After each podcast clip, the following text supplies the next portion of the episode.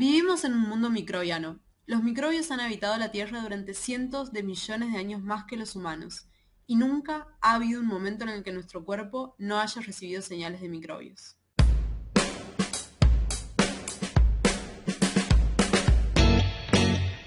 Bienvenidos al episodio número 23, y esto está chequeado porque lo acabo de preguntar, de Dato Encerrado, un podcast sobre lo que sabemos, lo que pensamos que sabemos y lo que no tenemos idea. Mi nombre es Belén y mi relación con, los con mis intestinos es, digamos, cordial. Aunque a veces me gustaría que de alguna manera no se enterara cuando algo me preocupa, por ejemplo. Mi nombre es Rocío, voy a hacer dos aclaraciones. Una es que es el episodio Michael Jordan, Segunda, que te olvidaste de decir qué hay detrás de lo que antes de la presentación del, del no podcast. Le no sea mala, es innecesario. tercera es que mi relación con mis intestinos es la relación más tóxica que tuve, que tengo y que tendré probablemente. Mi nombre es Melina y mi relación con mis intestinos, la verdad es que yo diría que es uno de mis mejores amigos, ¿eh? O sea, capaz que no les doy tanta pelota en algún punto, como que no lo tengo tan registrado. Vieron que hay personas que saben exactamente eh, a qué hora van al baño todos los días y ese flash. Bueno, claramente no soy de esas personas, pero la realidad es que tenemos una bastante buena relación. Me, me ha dado resistencia a muchas cosas. Comidas medio en mal estado. ¿no? Creo que quiero cortar acá. Es el episodio que más quise preparar, o sea, lo tengo hace mucho tiempo en vista, pero al mismo tiempo es el que más vengo evitando porque sabía que el día que quisiera preparar esto iba a tener que sentar el culo a la silla y no despegarlo por un buen tiempo. Y voy a hacer algo que no solemos hacer, pero es retomar por dos minutos una historia de un capítulo anterior, que si no la escuchaste no pasa nada, o sea, termina este episodio y podés ir a escuchar el episodio 3 de la primera temporada. En ese, en ese episodio y, muy volando, y muy volando, cuento que, tipo, por 1800 y algo, en algún lugar entre la frontera de Estados Unidos y Canadá, y Canadá, había un tipo que se llamaba Alexis que había sido baleado. Y lo que pasaba era que tenía un agujero en su estómago que daba al mundo exterior, o sea, vos podías mirar hacia adentro casi.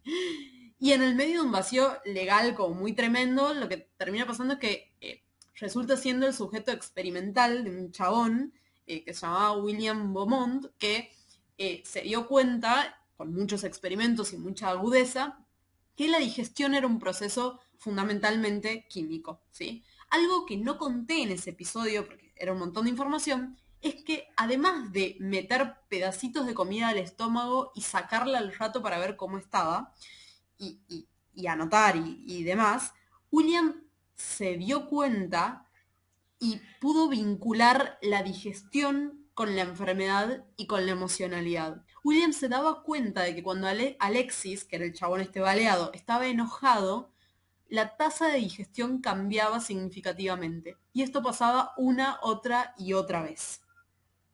Con muchos, muchos experimentos y muchos años en el medio, eventualmente se llegó a la conclusión de que el intestino y el cerebro se comunicaban y que lo que pasaba en el intestino modificaba lo que pasaba en el cerebro y lo que pasaba en el cerebro modificaba lo que pasaba en el intestino. Y esto, eh, Aristóteles un poco ya tenía cierta noción, porque el chabón decía que todas las enfermedades empezaban en las tripas, básicamente. O sea, no, no, era, eh, no era una idea tan, tan, tan loca, pero bueno, ¿a quién se le ocurre que hay literalmente una conexión entre el intestino y el, y el cerebro, ¿no? E, es un poco... Igual ya habíamos dicho que no lo queríamos Aristóteles, ¿no? Eh, fue agudo. Otra evidencia más de que nuestro cuerpo no fue diseñado por una deidad, porque si alguien armó un diseño divino del ser humano, tendría que haber omitido esta parte y que nuestro intestino no sea distinto si estamos bien, si estamos mal, si estamos estresados. Sí, ¿no? Sí, no, no, no, claramente no es ventajoso. Una pregunta, chicas. ¿Qué emoción dirían ustedes que sienten en la panza? La preocupación. La ansiedad, la angustia principalmente. La ansiedad buena también. Ah, mira, qué, qué, qué buena distinción esa. Sí, yo la ansiedad también, y ahora que me lo decís la buena y la mala. Pero la angustia es muy de la garganta para mí. Se puso pseudocientífico eh, el podcast. Sí, sí, sí, El otro día me hicieron esa pregunta y yo dije, Posta que hay algunas emociones que se sienten en algunos lugares más que en otras. No sé, me pareció muy evidente.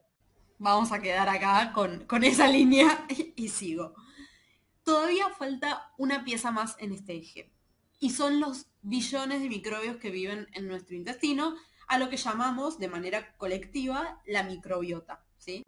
¿Cómo se llegó a que la microbiota formaba parte de la conexión intestino-cerebro? Bueno, hay muchas líneas de investigación paralelas entre sí e independientes que convergieron en, esta conclusión, pero solo para em, ejemplificar, hay muchos estudios que se hacen en organismos libres de gérmenes, que en criollo quiere decir ratones completamente esterilizados, que no tienen ningún microbio en ningún lugar. ¿Pueden vivir esos bichos? En condiciones muy controladas. Básicamente. Antes de contar esto, necesito definir un término que es comensalismo, ¿sí? El comensalismo es un tipo de relación entre dos organismos diferentes que la, traducción, o sea, la, etimología habla de compartir mesa, ¿sí? En este tipo de relación ninguna de las partes saca provecho de la otra y tampoco se, perjudican, es, es como si fuera una relación neutra, ¿sí? Entonces, lo que se vio muchas veces es que los animales que no tienen bacterias comensales, tienen un desarrollo y una fisiología completamente distinta en comparación a animales que tienen bacterias en su cuerpo. Son más chiquitos, tienen una pésima función intestinal, tienen un sistema inmune malísimo, la señalización hormonal está desregulada, los sistemas de neurotransmisión también están, alterados. Y, todo esto varía mucho, varía según la especie animal, varía el sexo, varía entre cepas, o sea, es un bardo, literalmente. De hecho, en algunos estudios encuentran que ratones libres de gérmenes de una cepa en particular son más ansiosos, o sea, más ansiosos es una simplificación, ¿no? Pero tienen comportamientos que uno puede relacionar con, mayor ansiedad en comparación a ratones con microbiota normal. Pero en otros estudios que se hacen con otra cepa de ratones encuentran lo contrario. Con lo cual, la, conclusión un poco, la idea es que la microbiota también está interactuando con lo dado por los genes, ¿sí? con el background genético. Y por supuesto con el ambiente ¿no? en, el, que esté inmerso eh, ese organismo. Para retomar un poco el episodio, el último episodio que grabamos guiado por Meli, en esa ecuación que hablamos de innato versus adquirido, medio que en la parte innata en, o en naturaleza entra la, la, microbiota, pero a la vez la microbiota puede ir cambiando con el tiempo, así que esa discusión se vuelve cien mil veces más compleja. De hecho, no, no, no quiero ni siquiera entrar en estos detalles, pero, pero hay tratamientos eh, durante, por ejemplo, si durante un embarazo es necesario tratar, eh, tratar a, la madre con antibióticos, este, eso genera una alteración en la microbiota y no sé si, si hicieron este clic, pero una fuerte exposición a, la microbiota es durante el parto natural, o sea, cuando atravesamos el, cuello del útero y salimos por la vagina, digamos. Estoy diciendo bien los nombres, sí, estoy diciendo sí, Sí, el canal de parto se le dice al cuello del útero en ese contexto, pero canal de parto, gracias. Eh, ahí es como el shock, un gran shock de, bacterias y nada, de eso, eh, pero es todo un, un área de dark side of bacteria en la cual no me voy a meter. De hecho, eh, o sea, se vieron hace un montón que se sabe que hay muchas diferencias entre los bebés que nacen por parto natural y que nacen por cesárea relacionado con eso, porque no atraviesan ese proceso. Eh, no atraviesan ese proceso, no, eh, me, suena como más metafórico, no atraviesan el canal literal, o sea, el espacio, el espacio.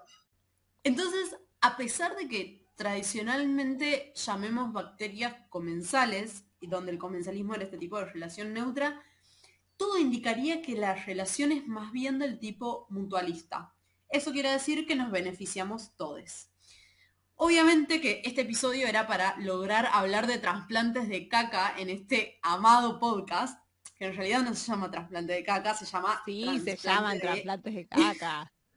se llama trasplante de microbiota fecal. Le vamos a decir trasplante de caca. Caca. Que es un procedimiento que implica la transferencia de microbiota intestinal de un individuo a otro. En ratones, ese trasplante es bioral. Tengo dos cosas.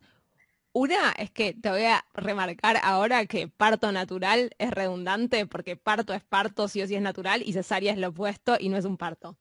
Segunda, todo esto es off Qué difícil, qué difícil. Obvio que va a quedar, va a quedar.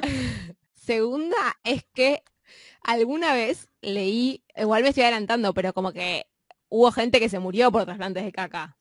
Sí, de hecho, o sea, había siempre un chino en las historias, pero había un chino que más o menos, no sé, 1700, a sus pacientes les daba caca de otros, eh, de, de otras personas, porque tenía como una cierta sensación de que podía servir como tratamiento y demás, pero se recontraintoxicaban, o sea, se morían con, por diarrea severa. Y después, nada, eventualmente se perfeccionó el procedimiento y ahora es muy, muy útil y hay muchas infecciones y, otras afecciones intestinales que se tratan con trasplantes de microbiota, de microbiota fetal. Bien, entonces, muchos experimentos con trasplantes de microbiota fecal han encontrado que de alguna manera hay algunos fenotipos conductuales. El fenotipo es todo lo que, lo que se expresa y que viene dado por, nuestra, por la interacción de nuestros genes con, con el ambiente, ¿no? Entonces la conducta, lógicamente, forma parte del fenotipo, ¿sí? Entonces, hay, por ejemplo, hay aspectos relacionados a la sintomatología de depresión, quiero ser lo más prolija posible para, nombrar esto, que pueden ser transferidos por microbiota, ¿sí? Es muy loco. En ratones. En ratones, sí. Y hay, o sea, hay una línea, no una, hay miles de líneas muy fuertes y que están como eh, ATR en este momento, que, están, que vinculan a la microbiota intestinal con desórdenes psiquiátricos. Se, buscan, y algunos, por ejemplo, algunos estudios de este estilo, es decir, bueno, a ver, vamos a analizar la microbiota de toda esta, esta muestra de personas que son pacientes de tal, eh, que tienen tal desorden. Y de alguna manera encuentran diferencias eh, y patrones que se repiten en esa microbiota en comparación con la microbiota de personas que no tienen ningún desorden psiquiátrico. Ese tipo de cosas se está haciendo todo el tiempo. Es súper interesante esto porque plantea, obvio que todavía no tan cercano, pero eh, la posibilidad de desarrollar tratamientos súper no invasivos, digamos, porque al margen de hacer los trasplantes de microbiota fecal, también hay formas de modificar la microbiota con nuestra alimentación y entonces propone eh, una mirada mucho más holística que está bueno empezar a tener en cuenta. Re, recontra. Sí, súper. Estaba pensando en esto justo que mencionaste recién, Ro, de la alimentación, que no me parece trivial eh, resaltarlo, ¿no? O sea, el hecho de que lo que comamos pueda realmente tener un efecto en, eh, nuestro humor, capaz, ¿no? O sea, sin irnos para el lado de un desorden psiquiátrico, como afectar realmente el humor que sentimos, ¿no? Porque afectan a la, microbiota. ¿Alguna vez escucharon toda esa esta movida que es relativamente nueva sobre probióticos y, y demás? bueno, que uno al principio era como, mmm, ¿qué es esto?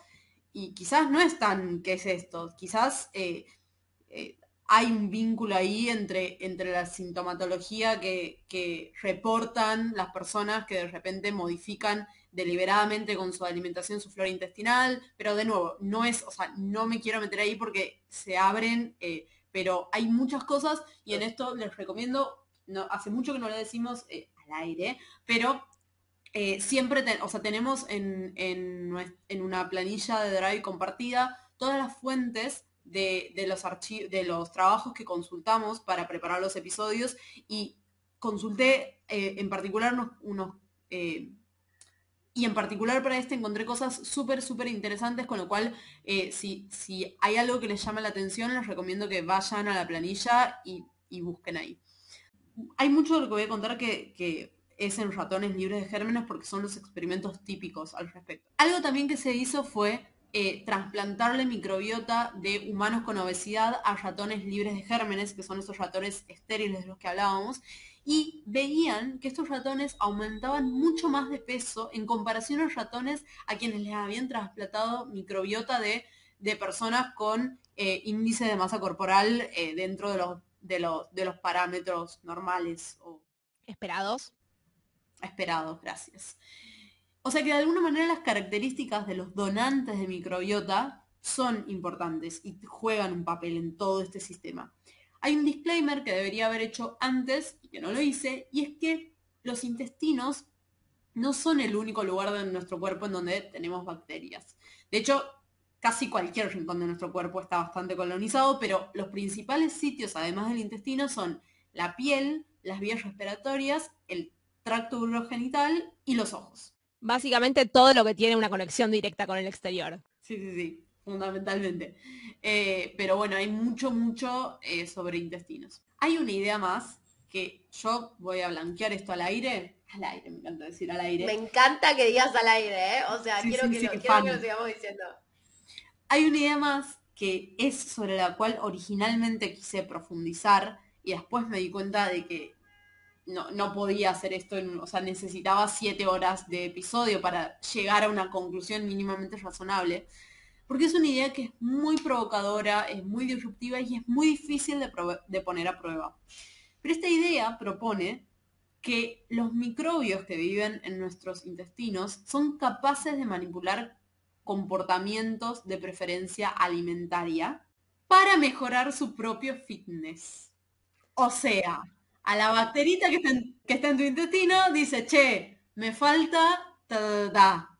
Y vos pensás que vos estás eligiendo ta, ta, ta. Y de hecho proponen, lo que se propone es que pueden hacer, esto lo pueden lograr induciendo disforia. La disforia es como una sensación así de, de malestar, como de... de, de- de- induciendo disforia hasta que consumimos el nutriente que, que están queriendo, ¿entendés? O también generar antojos de alimentos específicos que hacen que crezcan y que sobrevivan. O sea, yo, yo leí esto y a mí la cabeza me hizo... No, no, me quiero matar. Es una película de terror. Es una película de terror, perdón. Y lo que pensaba, pensaba en lo que vos decías recién con los experimentos de, de los de que sacaban la microbiota a las personas con obesidad y se lo transportaban a los ratones. Que vos en un momento dijiste que importaban las características de la persona. Y capaz que en realidad, o sea, importan las características de la persona, pero porque la microbiota está haciendo que la persona sea así. Y entonces la transportás a otro lado y sigue haciendo lo mismo. O sea, no sé, O sea, como vos sos vos y tus circunstancias y tus y bacterias. tu microbiota. Re. Y hay un experimento sobre esta línea, yo lo voy a dejar colgado en el drive porque es un flash, es un, es un paper que se hizo en moscas, ¿sí? en moscas de la fruta, y, nada, veían cambios en la preferencia de la fruta según, o sea, eran, eran moscas que también eran libres, o sea, tenían niveles muy, muy, muy basales de microbiota, entonces eso se podía manipular, eh, manipular con cierta facilidad. Entonces, según la microbiota que, que hospedaba, digamos, la mosca, cambia, y según qué, qué nutriente le faltara, cambiaba, cambiaba la preferencia por algún u otro alimento. No, no, eh, es una locura. Tengo otra pregunta, porque también eh, repensando esto que decían de, eh, del capítulo pasado, ¿no? De la natura versus la nurtura o lo adquirido versus los inna- lo innato, que no me queda claro si la microbiota interfiere en nuestro ADN, ¿no? Como capaz todo su efecto está alejado, digo, ¿ha- ¿hay alguna evidencia de que hayan, se hayan involucrado con eh, nuestra producción de proteínas, por ejemplo, o es simplemente más a nivel comportamental el efecto que tienen? Y pero el No comportamiento, el comportamiento deriva de expresiones proteicas. Digo, para que cambie nuestro comportamiento, cambia lo que está circulando en nuestro cuerpo que nos lleva a tener ese comportamiento. O sea, seguro, Sí, pero- para ver esto puede contestar quizás tú- un poco tus preguntas. Las maneras que tiene el intestino de comunicarse con el cerebro es principalmente a través de un nervio que es el nervio vago y a través de muchos metabolitos y, y cosas que produce la microbiota, ¿sí? Entonces, o sea, y que, y que algunos, muchos pueden atravesar la, la barrera hematoencefálica e interactuar directamente en el cerebro. Entonces, yo creo que si hay un sensado de esos metabolitos, la célula regula qué es lo que va a hacer en consecuencia. Entonces, Claro, no claro. diría que hay una interacción con, con los genes, pero sí con el estado metabólico de la, de la célula que, que modifica qué es lo que se va a hacer, digamos, en función de ese sensado. Claro, o sea, la expresión génica seguramente la regule y haga, haga que pasen cosas con eso, pero no a nivel de meterse en el ADN, digamos, como de, de- No. de tener algunos genes que se pasan. Digo, capaz pasa, pregunto, pero sería un montón. Pero en general nada edita la secuencia del ADN. Sí puede regular marcas epigenéticas del ADN. Igual esto es también demasiado técnico. Ya sé, pero la vez pasada en el capítulo de Juan habíamos visto, por ejemplo, que está bien, son años y años de evolución, ¿no? Pero digo, el ADN mitocondrial se metió en, la, en el ADN de la- del núcleo. se intercambiaron. Digo, son muchos años de evolución. Yo no sé hace cuánto los humanos tenemos microbiota, pero sospecho que hace Desde muchísimo. siempre. No, desde, Desde, siempre. desde que somos humanos y los monos también, de, Sí, digo, no sé, como me parece que puede llegar a ser. Sí, todos los animales tienen microbiota. Bueno, No, yo no, no, no leí nada, nada al respecto. capaz es un es El yo- mundo no sí, está preparado. Fun fact del nervio vago, ya que lo nombraste, Sí. es el responsable de que tengamos hipo. El hipo es cuando el nervio vago dispara puta, sin, eh, sin nada que le esté diciendo que dispare, nos genera hipo. Sí, Bueno. Y esto es sumamente anecdótico, pero me, me divirtió mucho. Pero aparentemente los humanes, les humanes, que normalmente tienen mucho antojo por chocolate, tienen diferentes Yo. metabolitos microbianos en la orina que los individuos que son indiferentes al chocolate, incluso cuando les das de comer dietas idénticas. O sea, no es un resultado de la dieta. Qué loco. Estoy para meter estos datos en un modelo enorme de Machine Learning y empezar a sacar conclusiones eso. falopa. No, no, no. A mí me pasan-. Dos cosas con eso. Uno es que quiero hacerme estudios de microbioma de mi Ya. orina y de mi materia fecal y que alguien me diga, saque con- conclusiones de eso. Y lo segundo es que ya que nombraste metabolitos eh, en, en PIS, es un buen momento para contar que una forma en la que se diagnosticaba la diabetes antes o que se evaluaban los niveles de glucemia en sangre era precisamente probando una muestrita de orina y viendo si tenía sabor dulce o no. ¿Qué quién? Pues, No, la tomás, o sea, si vos tenés, si tenés un principio de diabetes, empezás a excretar orina, excretar, perdón, eh, glucosa en orina, que es algo Sí, que en sé, condición normal. Pero digo, ¿quién Ah. la toma? Pregunto. El, el, Los médicos la probaban. Los médicos la probaban y pero Es un trabajo de riesgo, boludo. Es un montón. Bueno, bata. Y me propuse que esto, este episodio no sea una revisión de todo lo que se sabe de microbiota y cerebro y cosas así. Así que va a haber un paper Como hace la pelotuda de Meli, decilo. como hace la pelotuda de Meli. Eh, así que va a haber un paper que en realidad es medio chanta porque es una carta. Una carta es, eh, es como un paper cortito, o sea, es, un- es una noticia como muy... Son experimentos muy contundentes, muy concluyentes y que te los tiran en una carilla. Y después tienes que ir a no sé dónde a buscar el material suplementario, pero no importa. Es una carta del 2014, les, les digo el año como para que se ubiquen de cuán nuevo es esto. Y empieza así.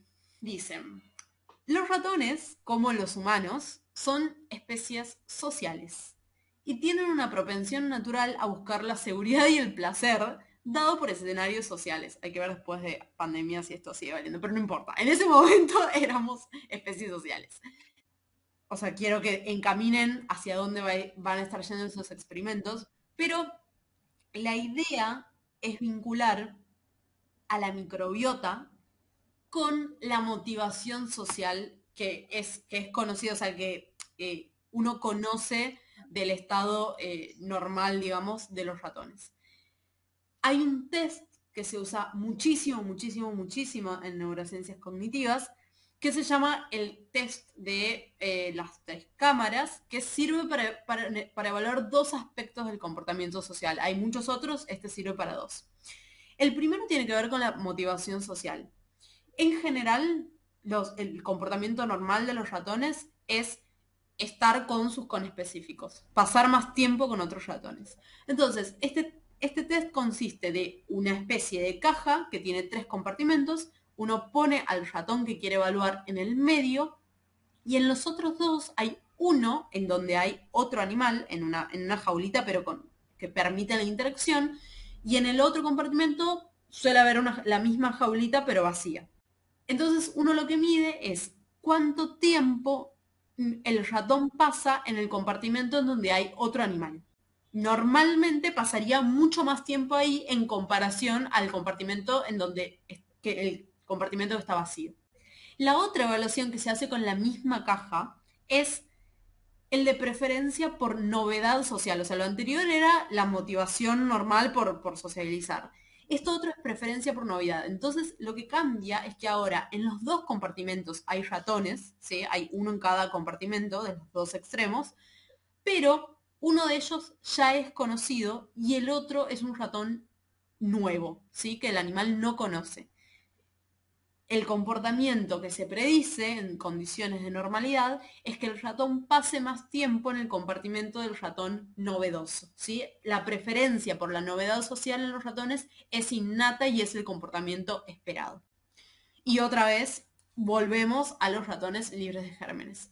Entonces, lo que quieren hacer es comparar su comportamiento en estos dos tests de sociabilidad versus ratones control y atención versus ratones que eran libres de gérmenes, que eran estériles, pero que cuando los destetaron de sus madres, cuando, cuando ya, ya pasaron a, se separan, digamos, de la mamá, los sacan del lugar estéril en donde estaban y los hospedan en el mismo lugar que los ratones comunes, con lo cual eventualmente fueron colonizados eh, por bacterias. Claro, eso es súper importante porque vamos a ver la diferencia de qué efecto tiene la esterilidad durante el desarrollo, que es cuando se forman un montón de conexiones neuronales y el desarrollo es un momento de mucha susceptibilidad a que haya cambios después en la adultez, y el efecto que tiene, bueno, en la vida adulta, ser estéril o estar colonizado. exactamente, ahí van. Lo primero que ven es que en el test de preferencia social, o sea, ratón versus nada, los libres de gérmenes y en mayor medida los machos, y esto no es un detalle menor y ya vamos a, a conversar por qué, prefieren mucho menos al ratón en comparación a los ratones control, a los ratones normales. Pero los que eran libres de gérmenes y luego los contaminan, digamos, entre comillas, no tienen este déficit. Luego hacen lo de la preferencia por la novedad social, o sea, ratón conocido versus ratón novedoso, que de nuevo recordemos que exploran, deberían explorar en mayor medida el novedoso, y otra vez los ratones estériles fallan en esta, en esta tarea. Los controles, los ratones control prefieren al novedoso pero esta vez los ratones contaminados no logran recuperar el comportamiento normal. O sea, que se comportan igual. Exacto, que, lo, que los libres de gérmenes. Prefieren en igual medida el ratón conocido versus el ratón familiar. Y esto es muy loco porque, como bien anticipaba Rocío, significa que hay algunas cosas que se pueden recuperar luego del destete, que es un momento importante en el desarrollo del ratón, pero hay otras que no. Y ahora hacen un último test. Este test es para evaluar la transmisión social de preferencia de comida. Voy a pasar a explicar qué es este test. Yo nunca lo hice. ¿Vos lo hiciste yo alguna vez? No. Bien. La idea es que durante la interacción social se transmite información. O sea, nosotros cuando interactuamos transmitimos información. Algo que es importante para la vida de los ratones es, de, es por ejemplo, decidir si se van a alimentar o no de una comida desconocida. ¿sí? Entonces el experimento consiste en que hay dos ratones. Hay un ratón a la que se lo va a exponer a, una comida en particular, por ejemplo, un, alimentito que tenga, eh, no sé, gusto a eh, canela, por ejemplo. ¿sí? Lo va a comer ese ratón va a estar bien, o sea, no, no es un alimento que le va a generar dolor de panza o nada, nada, nada malo, digamos, entre comillas. Y es algo que tiene bastante olor, ¿sí? Le queda como una especie de esencia. Entonces, la idea es que después de que, de que come este alimento, lo van a poner a interactuar con otro ratón, ¿sí? Entonces, si hay una transmisión de información normal, este nuevo ratón que está interactuando, ¿qué va a decir? Ah, mira, este comió esta comida. Entonces, si yo a ese ratón lo expongo a dos comidas novedosas, ¿sí? que él nunca comió, pero que una de ellas es la que el otro ratón ya había comido, si la transmisión de información fue exitosa, debería elegir esa comida, porque si no sé nada sobre ninguna de las dos, pero sé que mi, mi compañero ya comió de esta y no le pasó nada, voy a elegir esa. Lo que encuentran es que durante la interacción, o sea, cuando los dos ratones están juntos, los animales libres de gérmenes pasan menos tiempo interactuando y mucho más, mucho más tiempo en comportamientos como repetitivos, vieron cuando se acicalan y ese tipo de cosas, respecto a los controles. En los colonizados esto se revierte, o sea, interactúa más o menos de, de manera normal, Tiene sentido porque de alguna manera esta interacción es una preferencia social. Si bien no es un test de preferencia social, interactuar implica preferir la sociabilidad. Exacto. Pero incluso cuando la interacción se reduce, en todos los casos la información es transferida. Todos los grupos de ratones, los libros de gérmenes, los, los controles y los que eran estériles pero después fueron contaminados, todos prefieren la comida que el otro ratón le mostró. Y este estudio del 2014 es la primera vez que muestra que la microbiota puede tener injerencia en el comportamiento social. Y los lo importante y cómo, o sea, siempre estos trabajos terminan como un párrafo de eh, esto es importante porque nos va a servir para solucionar el mundo, pero en este caso eh, ya hay mucha evidencia de que hay muchos comportamientos sociales alterados en desórdenes psiquiátricos. En particular, en trastornos del espectro autista, en donde hay algunas conductas sociales eh, alteradas y que son condiciones mucho más prevalentes en varones que mujeres, y por eso les hice retener el detalle de que todo esto estaba muy exacerbado en ratones machos, tiene, o sea, de alguna manera hay cierto, cierto vínculo eh, que todavía no está claro, pero de nuevo hay muchísimas, muchísimas líneas de investigación yendo a esto. La pregunta es yendo a dónde. Eh, hay una parte que ya no conté porque no, no, no podemos estar acá tres horas, pero lo que llamamos microbiota en realidad no son solo bacterias. Nosotros tenemos, hay virus y hay hongos, con lo cual eh, es mucho más complejo de lo que pensábamos y no tenemos ni idea de cómo interactúan los virus, de cómo interactúan los hongos, qué nos hacen, cómo nos relacionamos con ellos, cómo interactúan con las bacterias que ya tenemos. O sea, todo está por ahora es, bueno, hablemos de bacterias porque por algo hay que empezar, ¿sí?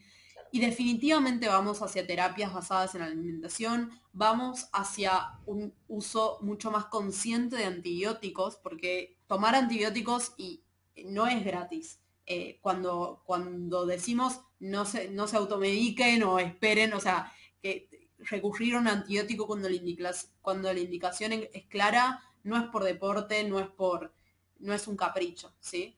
Eh, es muy abrumadora la cantidad de información y la cantidad de efectos y la cantidad de, puntos en donde la microbiota eh, influye en, nuestro cuerpo y en nuestra vida en general. Eh, pero sentía que era el momento ya de, salir, de salir con esto y de hacerle frente. Es realmente muy abrumadora. Pero Sé que es un momento muy especial para vos, el poder hablar de esto en este, en este podcast. Y me parece que es uno de esos temas que estoy segura que la temporada que viene lo vamos a poder retomar y van a haber cosas nuevas. O sea, siento que justo este tema es uno de, es, algo que está creciendo muchísimo en este momento y que vamos a estar sabiendo mucho más de todas las investigaciones que se van a hacer en los próximos años. Así que seguro, temporada 3 o temporada 4, ponele, retomás este tema, ¿te parece? Cuando hagamos el en qué andan, tenemos que dejar de, de, apagar con esto porque después no lo vamos a hacer y nos vamos a querer morir.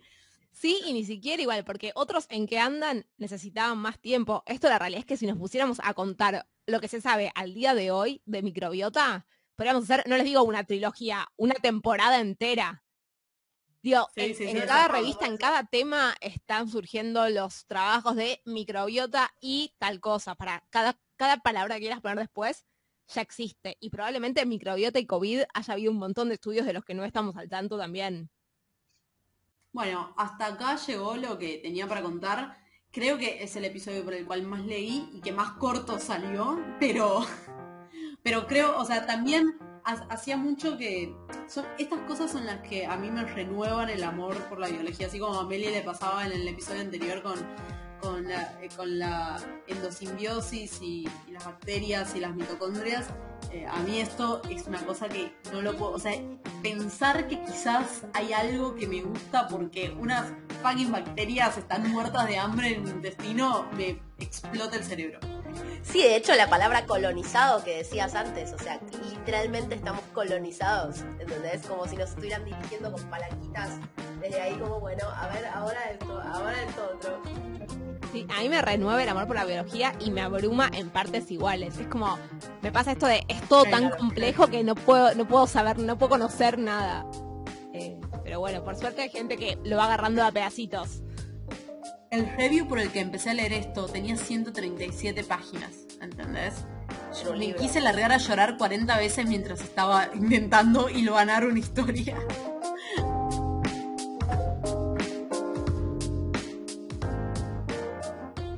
Bueno, terminó un episodio más de Dato Encerrado.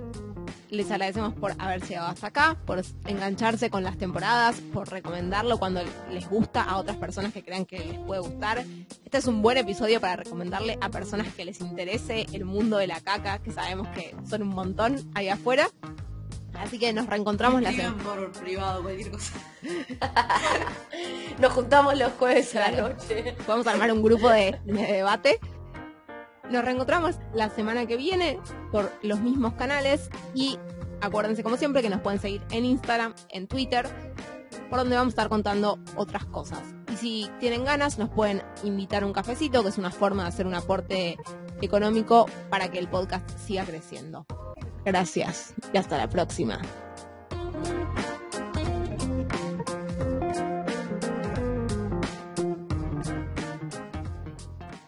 Gracias al cielo y a todo el universo, que en humanos es por una colonoscopía. Sí, igual, igual los desarrollos científicos más que al cielo, pero está bien. Sí, sí, sí, eso, eh, eso. Eh, es por, o sea, me angustió mucho cuando vi que era administración oral, mi corazón hizo un parate. Yo sabía que no podía ser que hubiera gente comiendo caca, pero no, es por colonoscopía.